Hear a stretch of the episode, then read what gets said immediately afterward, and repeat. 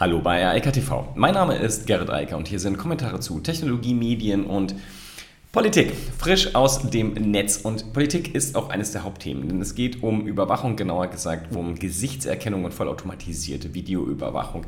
Dagegen haben sich sehr, sehr viele Organisationen, Forscher, Netzaktivisten ausgesprochen in einem offenen Brief und fordern die Regierungen weltweit auf, entsprechende Gegenmaßnahmen einzuleiten. Außerdem geht es natürlich um Apple. Eigentlich müsste hier Apple stehen und nicht Überwachung, aber Apple hat gestern die WWDC gehabt und es gibt viele, viele spannende neue Sachen. Es gab natürlich Software, denn das ist die WWDC und das richtet sich vor allem auch an Entwickler, aber darunter sind natürlich auch ähm, allerlei Schmankerl für die Endanwender. Und dann geht es außerdem noch um das Internet. Ja, das war nämlich heute weg. Aber das ist richtig der Grund, warum ich so spät war. Ich hatte einfach zu viele Termine und deshalb gibt es IKTV heute in der Nachmittagsausgabe um 20 vor 4. So, worum geht es hier bei dem Thema Ban Biometric Surveillance? Also erstens nicht nur um Gesichtserkennung, wie ich gerade gesagt habe. Gesichtserkennung steht zwar im Mittelpunkt, aber worauf die Forscher und die Netzaktivisten hier hinweisen, ist, dass viele andere Verfahren biometrischer Natur immer stärker zur Massenüberwachung eingesetzt werden und der Gesetzgeber hier einen Riegel vorschieben sollte. Das ist zumindest die Ansicht derjenigen, die das unterschreiben und auch der Organisationen, die das mitgezeichnet haben. Ich habe es persönlich auch schon unterschrieben, geht ganz einfach, kann man einfach online machen und man muss auch den Newsletter nicht abonnieren. Und ich glaube, das ist wichtig, denn das, was hier passiert, ist etwas, ähm, wo ich hier auch schon x-mal in den letzten Jahren drüber gesprochen habe das permanente Videoüberwachen mit automatischer Gesichtserkennung sorgt dafür, dass hundertprozentige Profile von dem entstehen, was wir in der Öffentlichkeit machen. Also nicht nur, was wir im Internet machen, was ja schon dicht genug ist an Profilierung, die wir da jeden Tag so unterstützen und aufbauen bei den entsprechenden großen Profildiensten, also Facebook und Google vor allem. Aber hier geht es darum, dass wir uns nicht im Netz bewegen, sondern draußen. Und draußen die ganzen Videokameras, die ständig auf uns gerichtet sind, plus den ganzen Fotografien, die von uns gemacht werden, wenn wir uns in der Öffentlichkeit bewegen, ausgewertet werden und zu Profilen zusammengefasst werden. Und dieses Netz wird halt immer und immer und immer dichter und sorgt dafür, dass man eine permanente Überwachung heute hat. In vielen Städten ist das schon längst der Fall, wenn man vor allem so nach London schaut, wo aus den alten 80er, 90er Jahren der IAA sozusagen alles Video überwacht wird. Das wurde halt angekoppelt mittlerweile an äh, Gesichtserkennungsverfahren. Dadurch kann man vollautomatisiert alles überwachen. Und das Problem dabei ist unter anderem, dass äh, dabei allerlei Formen von, ja, sagen wir mal, ähm, herausragender Identifikation stattfindet von Menschen mit anderen Hautfarben etc. pp. Die werden halt besonders gerne sozusagen verfolgt und äh, das äh, ist sehr, sehr unschön, was dort passiert. Das konnte man vorher auch schon sehen. Das war schon der Kritik, ähm, äh, einer der Hauptkritikpunkte von Videoüberwachung im öffentlichen Raum generell. Aber jetzt ist es noch viel schlimmer geworden, weil man halt eigentlich gar keine Manpower mehr braucht. Also man braucht dort keine Polizisten oder Sicherheitsmitarbeiter, die die Videostreams sozusagen vor so einer großen Wand, wie man das in Hollywood-Filmen äh, sieht, dann sich anschauen und dort irgendwo drauf achten, sondern das passiert vollautomatisch. Und ähm, das klingt vielleicht wie es ist jetzt sicherer und mehr Schutz für den Einzelnen da, aber das ist einfach nicht der Fall. Tatsächlich wird Kriminalität so oder so nur in dann die Bereiche verdrängt, wo es noch keine Videoüberwachung gibt. Ähm, da könnte man sagen, da braucht man sie überall. Ähm, das eigentliche Problem ist aber, wie gesagt, durch die Verknüpfung mit äh, künstlicher Intelligenz, mit maschinellem Lernen, mit Gesichtserkennungsverfahren und dazu kommen dann noch andere biometrische Verfahren, die ja an immer mehr Stellen auch eingesetzt werden, kann ich dann jeden Einzelnen vollautomatisiert rund um die Uhr überwachen und zwar eben nicht nur, wenn er sich mit dem, also über das Internet bewegt und dort etwas, äh, etwas browst oder mit seinem Telefon durch die Gegend rennt und dort verschiedene Dienste benutzt und damit geolokalisierbar wird und dadurch schon Metadaten entstehen, sondern ich kann es auch noch sozusagen mir anschauen und äh, auch das noch in die Profile einflechten. Und das ist ein riesiges Problem und genau dagegen richtet sich die ganze Sache. Ich habe ja auch noch einen deutschen Artikel ähm, in Heise verlinkt ist auch sehr sinnvoll. Ähm, da geht es auch noch mal da auch noch ein bisschen mehr um den Hintergrund, um die anderen biometrischen Überwachungsverfahren, die Techniken, die da eingesetzt werden und dass das alles viel zu sehr auf die leichte Schulter genommen wird von viel zu vielen Menschen. Die sagen, es betrifft mich ja nicht, ich mache ja nichts Böses und deshalb ist das auch gar nicht weiter schlimm. Ähm, das Problem ist das gleiche wie an vielen anderen Stellen im Netz. Wer hier keinen Datenschutz haben will, der wird irgendwann in einer Welt aufwachen, die ihm nicht gefällt und dann ist das viel zu spät. Vielleicht ist es an einigen Stellen sogar schon der Fall.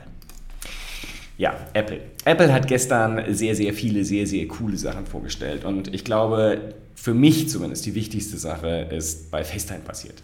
Ähm, da gibt es mehrere Sachen. Das erste ist einmal FaceTime erlaubt. Screensharing zukünftig. FaceTime erlaubt das gemeinsame Streaming und Anschauen, so Co-Watching von Filmen.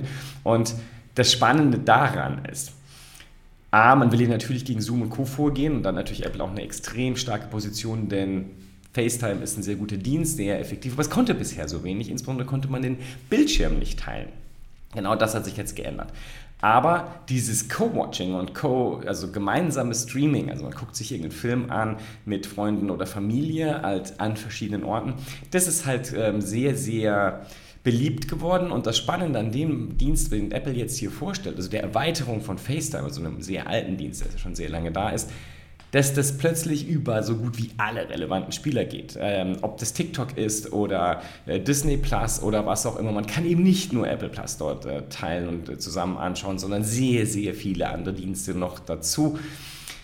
Disney macht das Angebot sehr viel interessanter als das, was andere machen. Und nochmal, die Basis ist halt da. Und dann kommt, komischerweise TechCrunch das nicht aufgegriffen, kommt noch die spannende Nachricht on top, die Apple auch gebracht hat. Denn FaceTime ist zukünftig nicht mehr nur auf iOS und macOS verfügbar und natürlich iPadOS, sondern es öffnet sich und geht auf Android und auf Windows. So, aber nochmal ganz wichtig, ich rede jetzt von FaceTime, ich rede nicht von iMessage. Also iMessage bleibt weiterhin leider, schon ein paar Mal gesagt und vor kurzem erst mich darüber aufgeregt, bleibt komplett in der iOS und macOS, also in der Apple-Welt.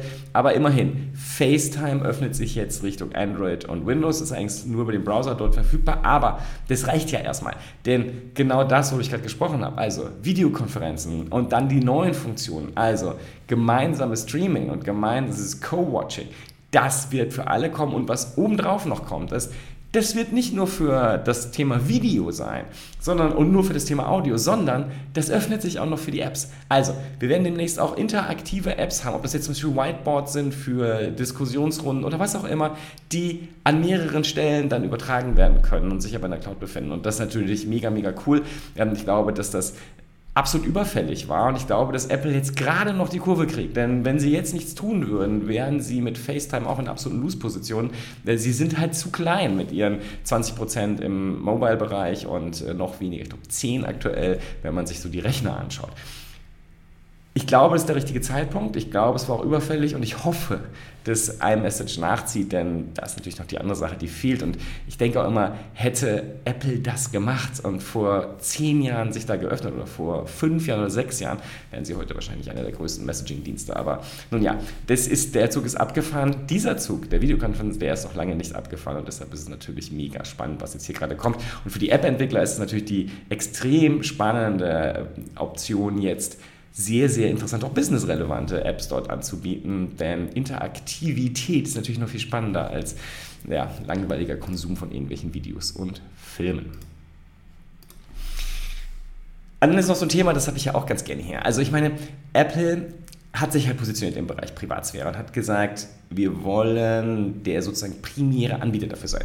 Entweder du gehst halt zu Google, da kriegst du die Sachen umsonst, dafür wirst du dann sozusagen rund um die Uhr profiliert und deine Daten werden in, an jedermann weiterverkauft. Oder du kommst zu uns, da zahlst du ein bisschen mehr, dafür sorgen wir für Privatsphäre und Schutz. Und das drehen sie jetzt nochmal ein ganzes Schrittchen weiter. Das Ding heißt Apple Private Relay, wird Teil von iCloud Plus. Also iCloud ist ja ähm, ein, ja eigentlich schon längst, also man kauft dort Storage, also man kann man halt allerlei ähm, Programme, so Klassiker wie Numbers oder ähm, die ähm, ganze Tabellenkalkulation, also das ist die Tabellenkalkulation, sorry, äh, die Textverarbeitung und so weiter darüber benutzen, Keynote natürlich.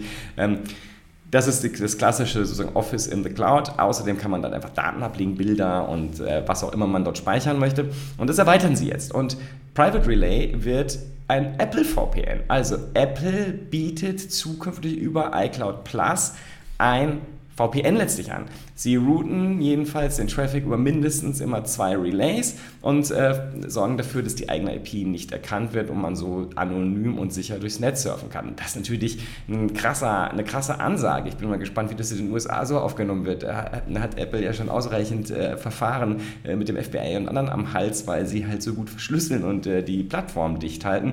Und jetzt sagen sie noch, wir verschlüsseln auch gleich noch den ganzen Internet-Traffic, egal ob man auf dem Smartphone unterwegs ist, auf dem dem iPad unterwegs ist oder am Rechner unterwegs ist. Und ähm, ja, ich glaube, dieses Angebot werden viele annehmen, denn das wird jetzt ein VPN, das einfach dann dazwischen geschaltet ist. Und ich glaube, dass Apple auch genug Ressourcen hat, damit das dann ordentlich schnell ist und man nicht dann langsam wie eine Schnecke durchs Netz surft.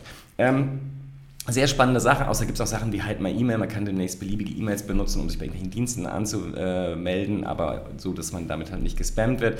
Das ist alles ganz nett. Jedenfalls iCloud wird nochmal massiv aufgewertet, ganz massiv in Richtung Privatsphäre und Sicherheit weiterentwickelt. Und ich glaube, dass das sehr gut ist, denn das richtet sich an den Massenmarkt. Also das ist halt gerade für die Leute, die sich nicht darum kümmern, aber sagen, ich glaube, ich habe da ein Problem und ich bezahle jetzt einfach ein paar Euro mehr und dann habe ich das Problem gelöst. Und ich glaube, das wird auch nochmal für andere ein Riesenproblem werden. Das sind Facebook und Google, denn wenn sich die Leute zukünftig regelmäßig über private VPNs durchs Netz bewegen, dann viel Spaß beim Tracken, liebe Freunde von der Werbefront. Nur für Entwickler, aber ich glaube sehr spannend perspektivisch ist äh, Apple Object Capture. Interessanterweise habe ich gar keinen Artikel dazu gefunden, der sozusagen dieses in der, in der, im Titel hat, aber immerhin, iMore berichtet darüber. Was Apple dort macht und den Entwicklern anbietet, ist meines Erachtens phänomenal und wird ähm, den ganzen Bereich AR noch weiter treiben. Denn ähm, 3D-Images kann man generieren aus einer Ansammlung von 2D-Images. Also man nimmt Fotos, mehrfach Fotos und daraus errechnet äh, Apple Object Capture dann 3D-Modelle, die man dann zum Beispiel am Rechner weiterverwenden kann. Und das ist natürlich besonders wichtig, denn wir bewegen uns ja gerade langsam weg von dem 2D-Bereich, also von dem klassischen Screen, vor dem wir äh, jeden Tag in irgendeiner Form sitzen oder den wir in der Hand halten und bewegen uns jetzt langsam dahin, dass wir verstärkt über Augmented Reality Reality und Virtual Reality äh, reden. Und da braucht man natürlich Inhalte. Und die Inhalte müssen generiert werden. Das ist aufwendig und teuer. Gerade diese 3D-Modelle Modelle zu generieren, ist halt aufwendig, aber entsprechende Technologien. Das ist zwar alles viel günstiger geworden in den Jahren, aber das macht die Sache natürlich jetzt nochmal günstiger und nochmal ja, bereit für den Massenmarkt. Ähm, der Punkt ist halt, Apple will jetzt dort einsteigen, Apple wird ein Virtual Reality Headset bringen, Apple will Apple Glasses bringen. Also Virtual Reality und Augmented Reality in den Massenmarkt bringen. Und ich kann es nur mal wieder sagen, wenn Apple eins kann, äh, dann wirst du wissen, wann der Massenmarkt für eine Technologie bereit ist. Und ganz offensichtlich ähm, sind sie der Überzeugung, dass dem jetzt so ist und sie deshalb die Headsets und Glasses bringen können. Aber sie wissen natürlich auch, ohne Inhalte macht Hardware keinen Spaß und deshalb ist das natürlich ein extrem wichtiges Tool und äh, das wird halt dafür sorgen, dass dann auch die entsprechenden 3D-Modelle da sind, damit das alles auch Spaß macht, wenn man so eine Glas, also so eine Brille oder halt ein sogar Headset dann aufsetzt. Ganz nebenbei noch, das ist etwas, was äh, ich total faszinierend finde, dass es das nicht gab. Aber Apple bringt jetzt endlich AB-Testing in den App Store.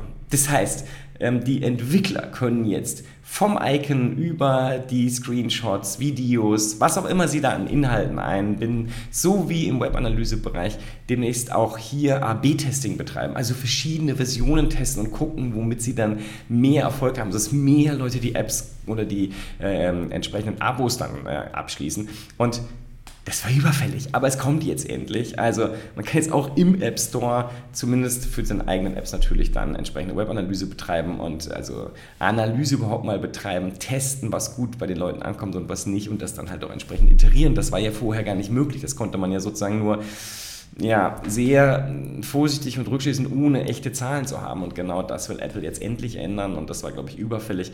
Wobei das Interessante ist ja, die meisten Leute benutzen ja nicht mehr Webanalyse. Insofern, da ist ja so oder so ganz viel zu tun. Aber Softwareentwickler zumindest wissen, worum es da geht und werden das sicherlich sehr gerne annehmen, dass sie endlich testen können, was da so funktioniert. Ja, und funktioniert hat heute das Internet nicht. Ähm, über eine Stunde lang nicht. Ähm, das war schon sehr spannend. Also, Fastly was down. Also es ist ein äh, CDN, also ein Content Delivery Network und es ist unfassbar, wie viele Firmen darauf aufsetzen. Also hier in der Überschrift von TechCrunch ist Twitch, Pinterest und Reddit. Aber ähm, da muss man ein Stück runterscrollen und ich muss mich hier mal kurz ausblenden. Aber also, es waren down Reddit, Spotify, Twitch, Stack Overflow, GitHub, Gov UK, Hulu, HBO Max, Quora, PayPal, Vimeo, Shopify, Stripe und dann natürlich ganz viele Nachrichtenseiten wie CNN, The Guardian, The New York Times, BBC, Financial Times und so weiter und so fort. Das sind noch viele, die ich jetzt gar nicht genannt habe. Also, man kann schon davon sagen, dass Fastly, ja, die waren heute nicht so schnell, die haben einfach mal das Netz ausgeschaltet. Zumindest sehr, sehr, sehr viele Dienste. Das ist natürlich eine Katastrophe. Äh, wird auch entsprechend breit auf Twitter immer noch diskutiert, obwohl es schon wieder vorbei ist. Und das Internet ist not broken. Aber was man hier sieht ist, wer auf diese zentralisierten Dienste setzt, der macht sich halt echt abhängig. Und wenn das welche sind, die dann offensichtlich zu klein sind und solche Probleme auslösen können, dann wird es halt eng.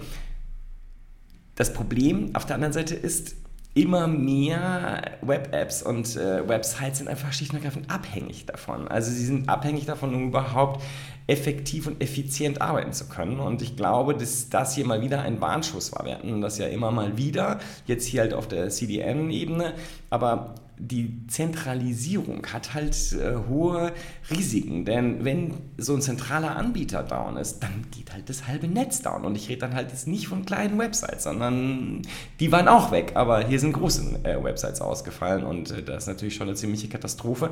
Und da muss man sich als Anbieter immer überlegen, mit wem man sich da ins Bett legt und ob es nicht manchmal besser wäre, wieder für ein bisschen Redundanz zu sorgen.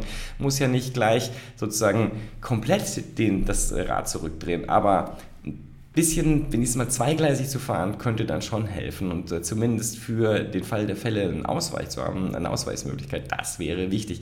Denn ich vermute auch bei Google und äh, Amazon, also AWS und äh, der Google Cloud, ähm, das wird sich auch in Zukunft nicht bessern. Es wird dort Ausfälle geben. Das ist selten, aber wenn, dann betrifft sehr viele und es dauert dann halt auch manchmal einen Moment, bis das alles wieder hochgefahren ist. Das geht dann nicht so von jetzt auf gleich. Anyway, schauen wir mal, wie es weitergeht. Ich glaube, Fastly wird jetzt auch viele Sachen lernen und können und das den, den eigenen Dienst besser machen und für die anderen, die Dienste anbieten, wie gesagt, vielleicht der Weckruf, sich da anders oder breiter aufzustellen. In diesem Sinne, noch eine schöne Woche. Bis dann. Ciao, ciao. Das war Eika TV frisch aus dem Netz.